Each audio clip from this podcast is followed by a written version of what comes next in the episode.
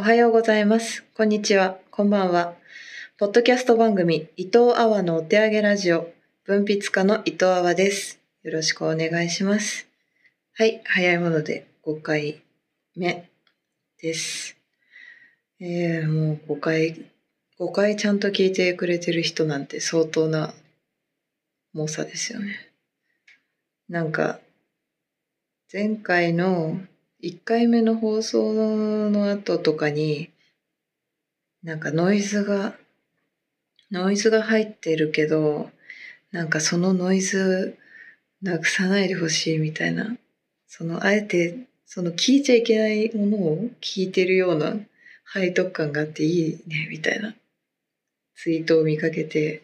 ああこんな変態な人がいるのって思って、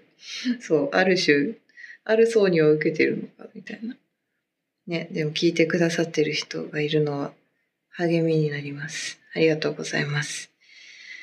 そうですね。最近というか、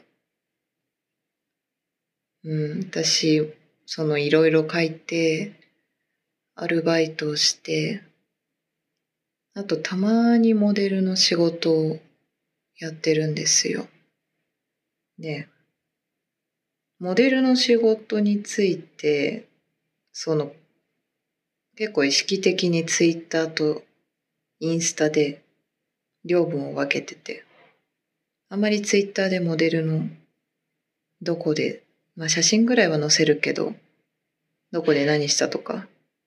あんまり載せないようにしてるんです。ツイッターの人たちってそういうの好きじゃないと勝手に思ってるんで。インスタで逆に、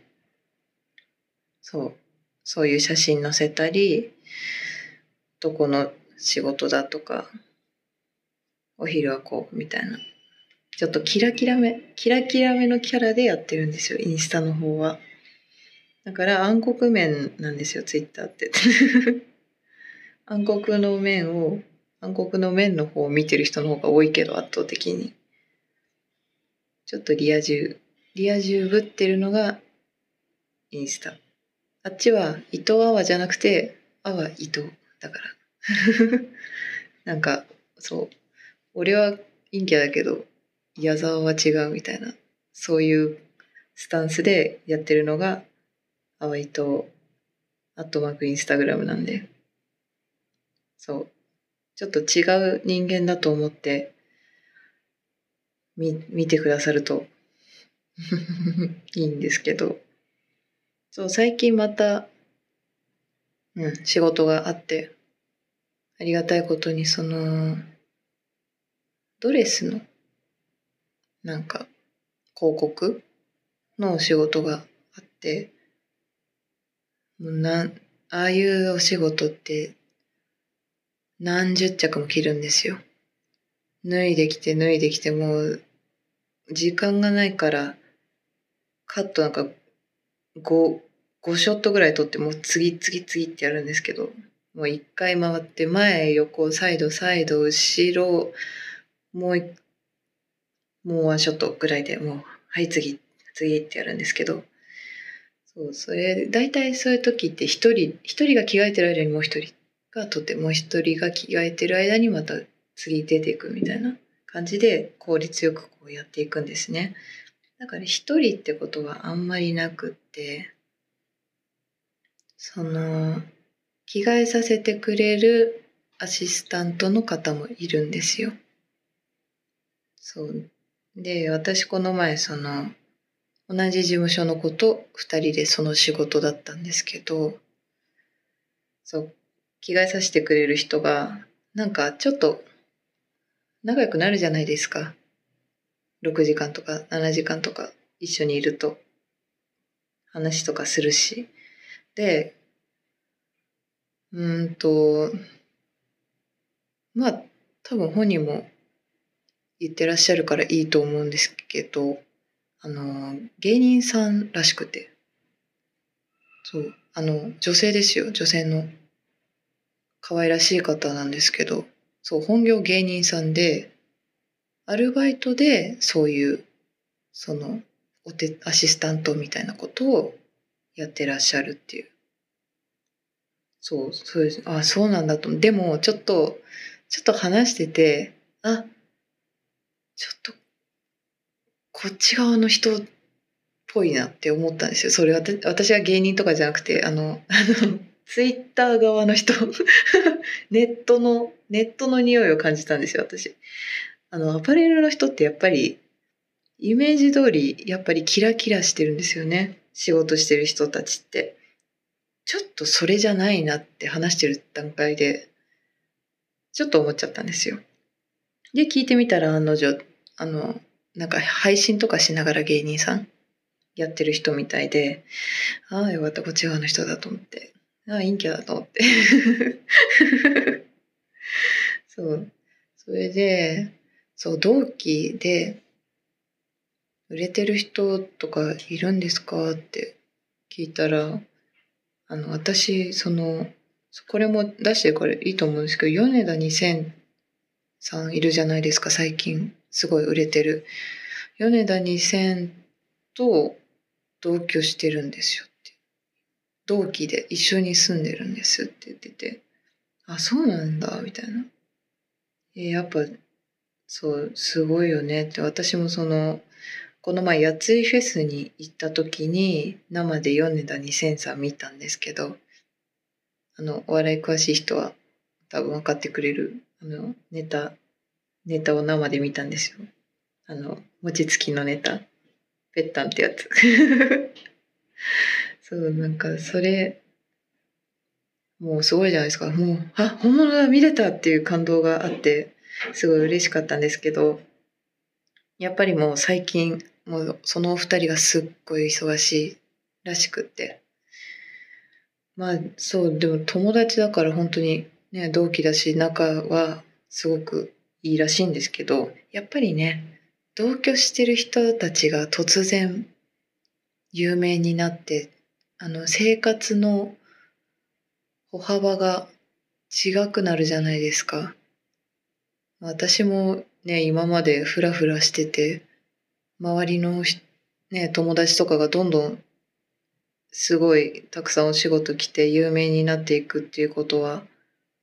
経験があるっていうか肌で感じてきたのでその気持ちはすっごいわかるんですよ。なんかその妬ましいとかなんとかとかそういうことじゃなくて大丈夫かなっていう不安があるっていう気持ちはすごいわかるんですよね。そう。だから聞いててやっぱりね、全然あの話題が違くなってきたりとかそういうことはあるみたいなことをお話しされててやっぱそうですよねみたいな感じで話してたんですけど なんかすごいこれは私だけが私だけがあわあわしてたんですけどあのドレスごとに靴をもう靴も何十足も用意してあってその都度合いそうな靴に履き替えるんですけど、なんか後半、そのスタイリストの人が なんかこのドレス、このドレス、あの、あの靴のペタン、ペタンのやつにしてペタンコとか言って、なんか私がそれに反応してなんか ちょっとぺったんことか今、今あまり敏感だから、敏感だからやめた方がいいとか 勝手に思って ぺったんとか言わない方がいいよとか思って一人でなんかわたわたしちゃって、それなんかもう一人モデルの子は日本語がほとんどまだちょっとわからないですよ。日本に来て間もないから。で、みんなその、私含め他の人たちみんな英語があんまりもうほぼ分かんなくてこう共通のなんとか共通のこうコミュニケーションを取ろうと思ってこうすごい簡単な英語で話してみたいなことを繰り返してたんですけどでまたスタイリストの人が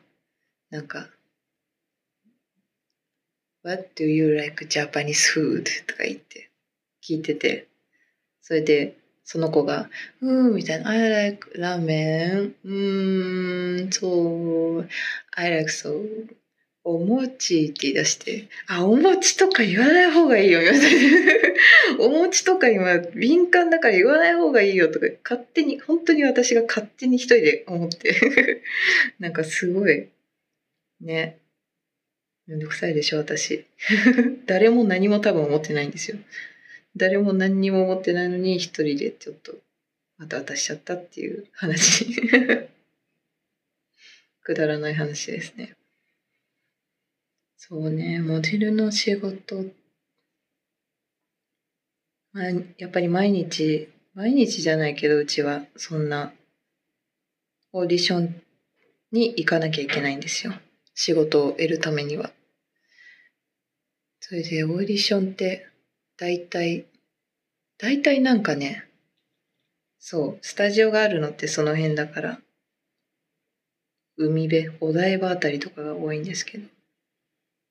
やっぱそこまで行く交通費とかもすごいかかるし、落ちたら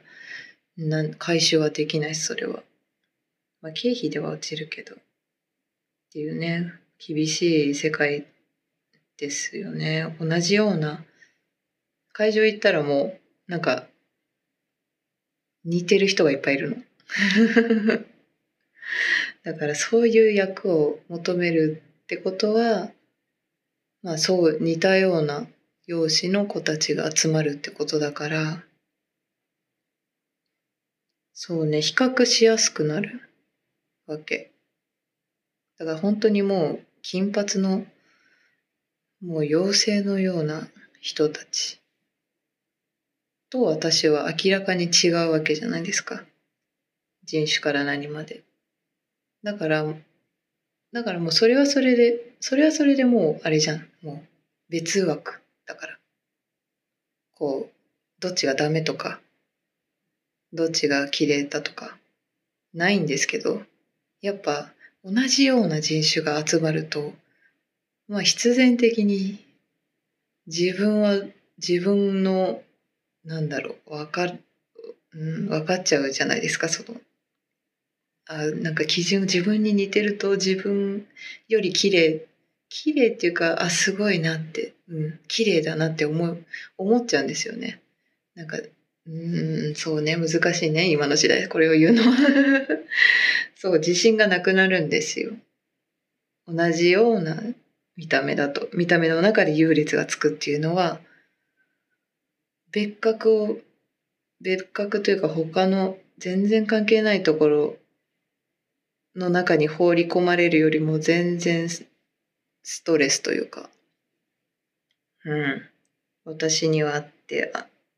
私になくてあの子にあるものっていうのがより明確にわかるようになるので、それって結構大変なんですよね。精神的には。で、やっぱりその中から誰かが選ばれて、もうこっちはオーディションに行ってるわけだから、内容が分かってるわけじゃないですか。で、それが、そう、こう自分の、そう、自分が得られなかった仕事のポスターとか広告とかが後日街に出るわけですよね。そういう自分は分かってるから。私は選ばれなくて、あそこにいたあの子が選ばれたんだっていう正解がそそこでわかるわけですよね。すごいね。うん、地味にきますよ。そう。ポスターとか、まあそうね。うん。まあまあまあまあ、ポスターは家にはないからいいけど、なんか不意に、不意にその TVer の CM とかで流れてきちゃったらもう TVer の CM って何回もやるんですよね。なぜ、あれがどういうシステムやってるのかわからないですけど、同じ CM を繰り返し繰り返し見るわけですよ。その度になんか、ああみたいな ああ、私が落ちたやつみたいな。そのオーディションの、そう、なんかやってくださいとか言われて演技とかしたりする、その、その光景もフラッシュバックみたいな あ、なんであんな、あんな感じにしたんだろうみたいな。なんかちょっと自分の、ちょっと照れながらやった演技のフラッシュバックとか その CM とかを見るたびに思い出すんですよね。あ、でもこの子が選ばれたってことは、私のあの言い方は違かった。全然違かった。いいねとか言ってくれてたじゃん、みたいな あれは大人のあれなんだみたいな。そう可愛いですねとか言ってくれたじゃんみたいな。そうね厳しい世界ですよ。うん。それでもやりもう切り替えてやり続けるしかないという感じ。本当にあれ一本で立ってる人たちは本当にすごいと思います。うん。モデルって結構恵まれた人がなる仕事だって思われがちですけどうん。私はうん。とてもそうは思えないというか。うんそうですね。なんか努力が努力があります。やっぱり綺麗なだけじゃダメです。あの仕事は。私みたいに中途半端にやってる人はとてもじゃないけど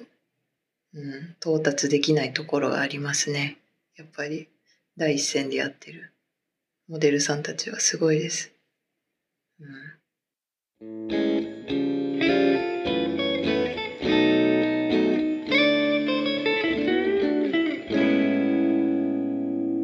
伊藤阿波のお手上げラジオというわけですね。はい。そう、サラダとかね、お昼サラダとか食べ、食べてないです、私は。あれはなんか事務所の人が何がいいですかって、クライアントさんに聞かれた時にサラダ、サラダ出してくださいって 言ったらしくて、そう、管理、管理されてるんですよ。はあ、この番組はメッセージを募集してます。番組の感想や質問、相談、悪口、クレーム、いろいろ何でもいいです。送ってください。宛先はメールで、お手上げ0000アットマーク gmail.com までお願いします。概要欄にもアドレス載せてます。メール読みたいのでぜひ送ってください。ということで、今週も最後までお聴きいただきありがとうございました。ここまでのお相手は伊藤阿波でした。